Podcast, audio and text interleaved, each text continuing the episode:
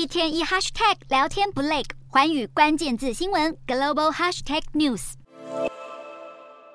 因为动过气切手术、说话相当困难的病人，在 App 的辅助下，和护理师能顺利的沟通。这是英格兰西北部的普雷斯顿皇家医院院方正在测试的 App，他们希望这能够帮助气管被切开的病人和受到其他影响而缺乏说话能力的病人和医生进行沟通。这款 App 是由一间北爱尔兰的科技公司开发，它能透过 AI 判读病人的嘴型来帮助他们说话。而对于感染新冠重症的病人来说，这个 App 也相当重要，因为在身体相当虚弱的状况下，有些病人只能够动得了嘴唇。虽然目前已经有气切发声阀的技术。能够帮助病人说话，但对许多病人来说，透过那个装置说话依然是相当痛苦的过程。如果这个 App 能够更进一步扩展到世界各地通用，对气切病人来说将是一大福利。